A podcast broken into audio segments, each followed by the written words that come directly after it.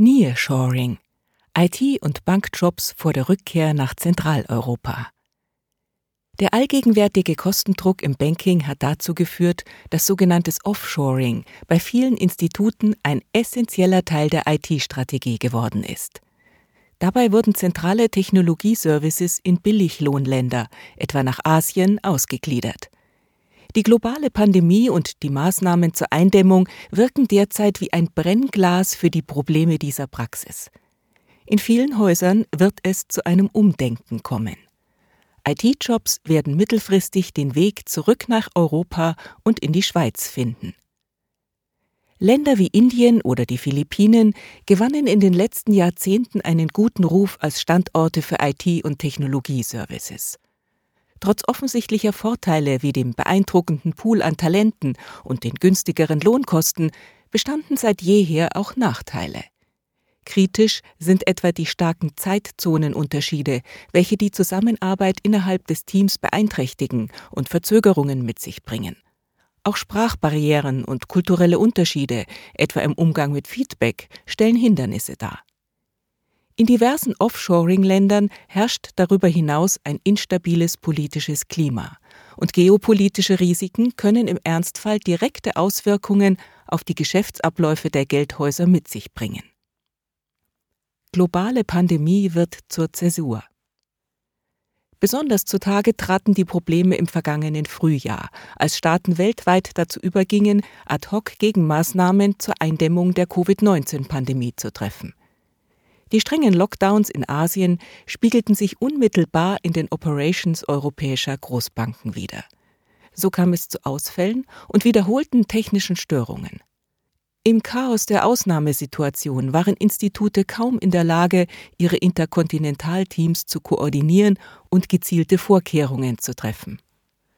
Aufgrund der außerordentlichen Systemrelevanz der Banken, gerade in der Krise, werden derartige Probleme sicherlich in aller Tiefe analysiert. In der Zwischenzeit waren Banken zudem gezwungen, ihre Digitalisierung mit noch stärkerem Nachdruck voranzutreiben. Portugal und Polen.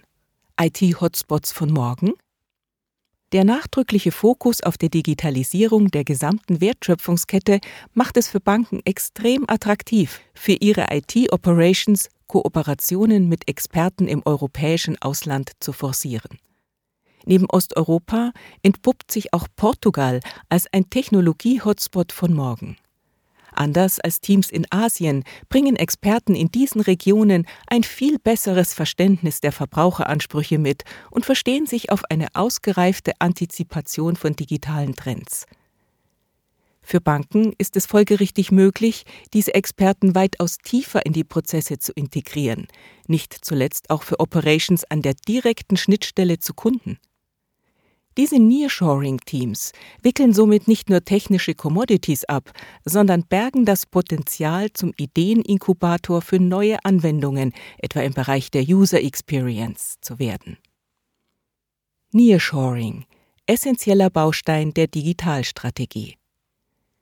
Der stärkere Fokus auf europäische oder auch innerschweizerische Teams ist ein logischer Schritt der Digitalstrategie heimischer Wettbewerber. Die Vorteile sind offensichtlich. Einfachere Erreichbarkeit, vergleichbare regulatorische Rahmenbedingungen oder auch die kulturellen Ähnlichkeiten. Gerade jedoch das tiefere Verbraucherverständnis wird sich in Zukunft als Mehrwert herauskristallisieren. Im Falle der osteuropäischen Fachleute kann angemerkt werden, dass dortige Institute im europäischen Vergleich nicht selten digitale Vorreiter darstellen. Die Chance ist gekommen, dieses Know-how auch für die Banken Zentraleuropas zu nutzen.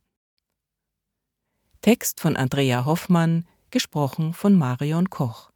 Eine Zusammenarbeit der Schweizer Finanzplatz-Plattform The Onliner und der Speech Academy Schweiz.